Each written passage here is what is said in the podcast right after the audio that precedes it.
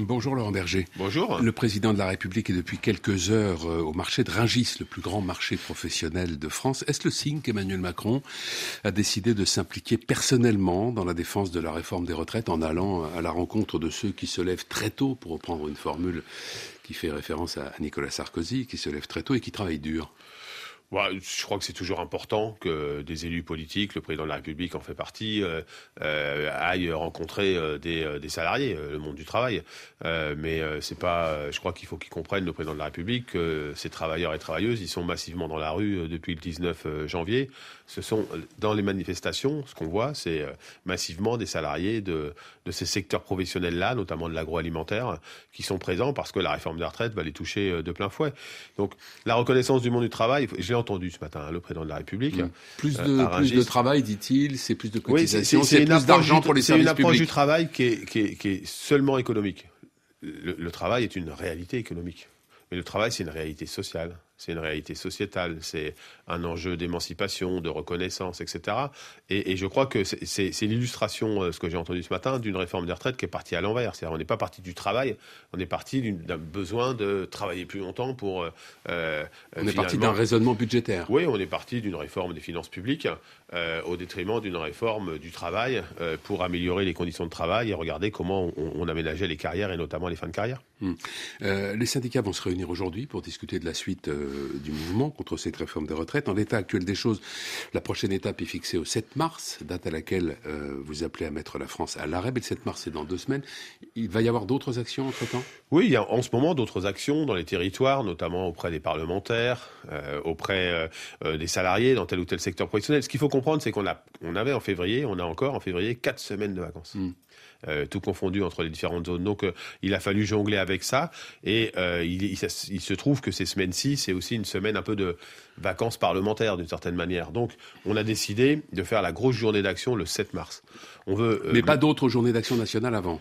Non, avant, il n'y aura pas d'autres journées d'action nationale, tout simplement parce qu'on veut réussir une grosse opération le 7 mars avec un maximum euh, de salariés et de citoyens dans la rue, mais aussi des actions de sensibilisation euh, pour euh, démontrer que cette réforme, elle est injuste. Et c'est ce que ressentent euh, hier, un sondage est sorti, plus de 70% des, des, des, 74%, ouais. Donc c'est évident qu'il faut manifester ce désaccord le 7 mars, et c'est ça la date qui est aujourd'hui la plus importante. Vous appelez donc le 7 mars à mettre euh, le pays à l'arrêt, je l'ai dit, et, mais vous dites qu'il ne s'agit pas d'un blocage. Quelle différence faites-vous entre le pays à l'arrêt et le bloqué? Moi, je, prends souvent un exemple. Quand j'étais euh, jeune, enfant, il y avait des problèmes d'emploi dans la ville où j'habitais qui était Saint-Nazaire. Les organisations syndicales, de temps en temps, pour, pour, pour sensibiliser et, et demander des mesures positives pour l'emploi, il faisait des, Saint-Nazaire ville morte, des opérations Saint-Nazaire ville morte, c'est-à-dire des, barrages filtrants pour discuter avec les salariés, etc. On peut avoir ça. On peut avoir des initiatives dans certains secteurs professionnels. Nos, collègues du bâtiment, par exemple, essayent de, construire une opération euh, pas de grue euh, en fonctionnement euh, le, 7 mars pour montrer que le, monde du travail est en désaccord avec cette réforme sans pour autant perturber, bloquer le, pays. Vous voyez, c'est vraiment le 7 mars, c'est d'abord de grosses mobilisations. Mmh. Il faut être dans la rue ça c'est sûr. Et puis, ici ou là, dans les territoires, et on va le définir ce soir ensemble avec les autres organisations syndicales, des initiatives qui vont pouvoir illustrer qu'il y a un fort rejet, mais tout le monde le sait aujourd'hui qu'il y a un fort rejet de cette réforme. Et pourquoi il y a un fort rejet Pour différentes raisons? Un, elle est injuste, elle est brutale. Moi, le nombre de sollicitations que je reçois de gens qui disent je devais partir à la fin de l'année ou en début d'année prochaine, je pourrais pas partir, c'est énorme. Elle est, euh, je crois, euh, déconnectée des réalités de travail. Et aujourd'hui, elle est largement rejetée. Parce que, parce, que les, parce que le gouvernement n'a pas su faire la preuve mm. qu'elle était, euh, elle était juste. Est-ce qu'il y a l'idée tout de même qu'il faut passer à autre chose que simplement euh, un défilé dans la rue en disant on ne veut pas de cette réforme? Est-ce que d'autres formes d'action, peut-être, qui en effet vont avoir un effet sur l'économie du pays, sont nécessaires aujourd'hui? D'abord, il faut se dire une chose il faut se réjouir dans notre pays que des organisations syndicales soient capables de construire le plus grand mouvement social depuis les années 70 en nombre de personnes mobilisées sans euh, que ça, ça, se fasse dans euh, la, la, le, la, la, le, mais, mais paradoxalement, il peut y avoir quelque chose de frustrant au bout d'un ben, moment. Si le gouvernement dit c'est formidable, vous êtes bien, vous êtes là où sage. Le gouvernement, c'est là où le gouvernement a une immense responsabilité. Donc effectivement, le 7, il est question de monter d'un cran. Pas de monter d'un cran dans une logique de, de, de, de, de, de, de blocage forcément. De brutalité. Mais, de brutalité, mais, mais monter d'un cran. Et puis ça de la responsabilité du gouvernement d'écouter ensuite. Donc, euh, euh, et puis ça c'est le premier élément. Deuxième élément, c'est, moi ce qui me frappe dans ce mouvement, c'est sa géographie, sa sociologie. Mm. Et clairement, les secteurs professionnels nous disent aujourd'hui on veut plus de grève par procuration. Donc ça va prendre des formes diverses selon les secteurs professionnels. Mais c'est faux de croire que c'est à la SNCF ou euh, à la RATP qu'on réglera simplement la question du conflit. Il y a, dans d'autres champs professionnels, l'agroalimentaire, le commerce, etc., c'est d'autres formes d'action qui pourraient être prises, notamment autour du 7 mars et le 7 mars, pour illustrer ben voilà, la France à l'arrêt et, la, contestation massive contre cette réforme des retraites. Si vous menez ce combat, c'est que vous croyez qu'il est possible de l'emporter, j'imagine.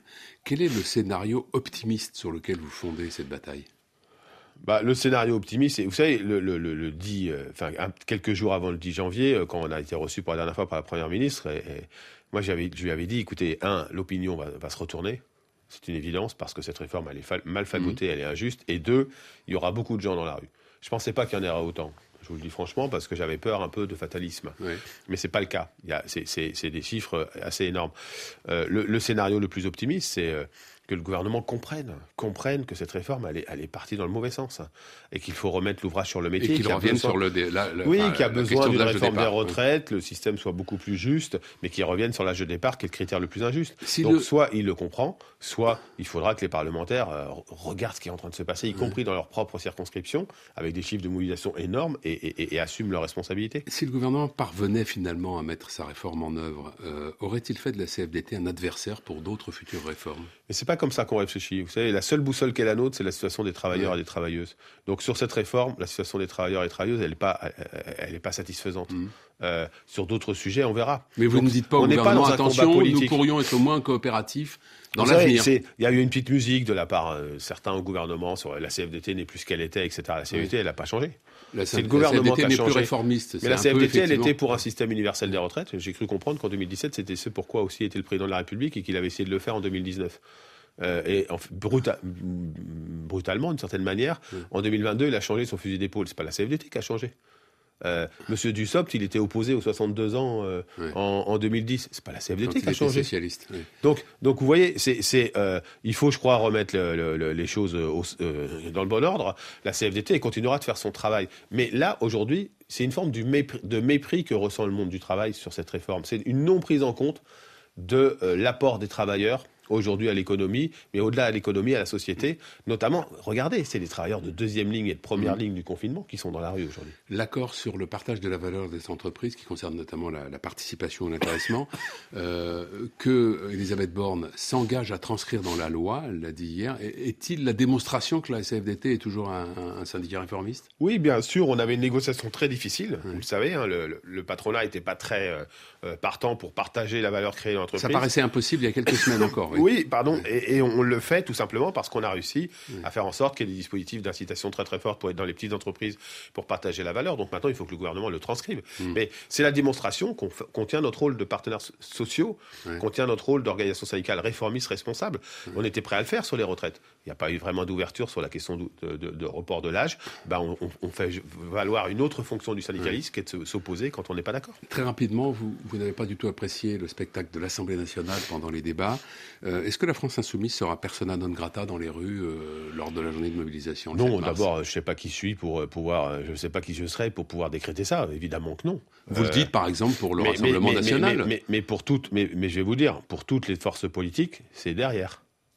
C'est un mouvement social. C'est pas un mouvement politique, quoi. C'est un mouvement du monde du travail. Mm. C'est un mouvement social. C'est pas, il y a pas, les gens, ils sont pas dans la rue pour faire tomber le gouvernement. Ils sont dans la rue pour contester les 64 ans. Donc c'est comme ça que ça se passera et les organisations politiques, comme d'habitude, elles seront derrière. Merci Laurent Berger. Bonne journée.